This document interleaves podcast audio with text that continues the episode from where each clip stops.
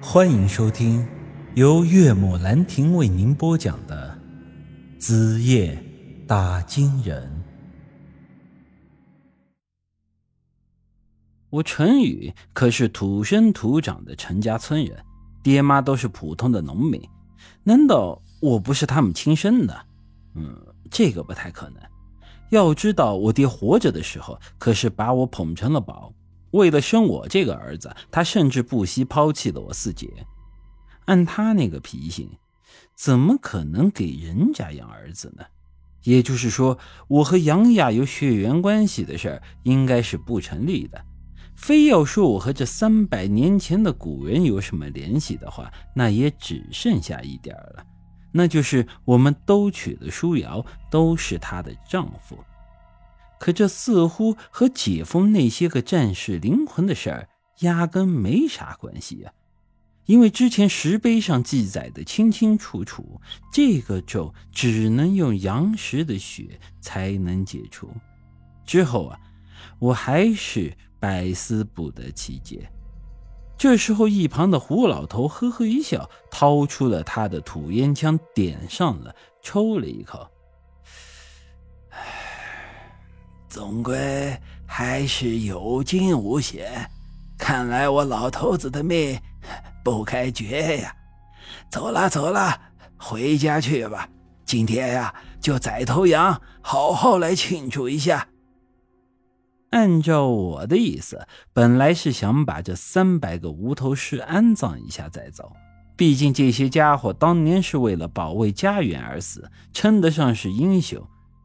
而他们刚才还救了我们的命，但是此时我和杨石都受了重伤，杨石甚至是生死不明。我们这时候已经没有其他的精力了，而且胡老头还告诉我，他们当地流行的是天葬，土葬啊是为罪人准备了，把他们留在这里，让草原上的秃鹫吃掉他们的尸体，把他们的灵魂带着上天堂。那才是他们最想要的归宿。听后啊，我觉得胡老头说的也有些道理。之后，几人便互相搀扶着，跌跌撞撞的离开了昔日里拉，回到了这胡老头的住处。我们这趟到昔日里拉走的这一遭，不但没能解开诅咒，反而是弄了一身的伤。说来实在是难受的很，不过按照之前的情况，我们能活着出来，也已经算是不幸中的万幸了。杨石在跟着我们回到胡老头的住处之后，很快也便苏醒了过来，但是我的情况却变得有些糟糕，我身上的刀伤因为反复的被撕裂，好像是感染了。这第二天早上的时候，我便发起了高烧。姬姐给我吃了一些抗生素，但并没有起到什么效果。之后，她便说要赶紧把我送到外头的医院里去。胡老头和杨石是坚决的反对，因为我们这个位置处于草原的北端，在没有马匹的情况下，徒步至少得四天的时间才能走到村庄。这如果说他们抬着我赶路的话，花的时间那将会更长。我经不起这样的颠簸折腾是一方面，另一方面还有一个原因。胡老头说，现在的风季已到了，我们出去啊，很有可能会遇到之前那样的沙尘暴。这样的话，我铁定会死在路上。于是姬姐之后也没有办法了，只能是。用医疗包里的东西再帮我处理一下伤口，又打了一针青霉素，说我要是在明天还不退烧的话，基本上就没戏了。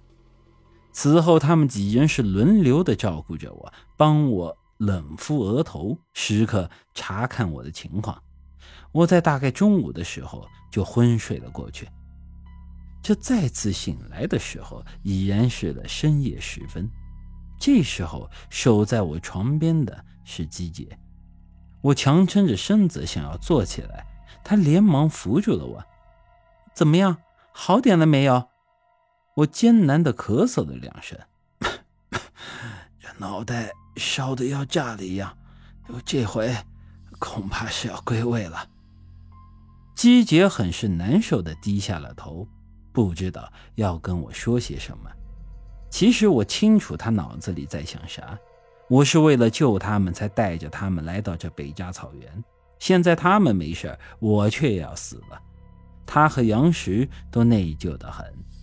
我伸手拍了拍他的背，说道：“师姐，我没有怪你们的意思，这都是我自己的命。”说着，我把打金人密典掏了出来，交到了他的手里。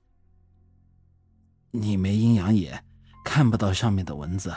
拿去就当是留个纪念吧。姬姐摇了摇头，用不着了。你走之后，我恐怕很快就要来陪你了。我微微一笑啊，是啊，按时间上算，你和老杨那种诅咒，估计也快要发作了。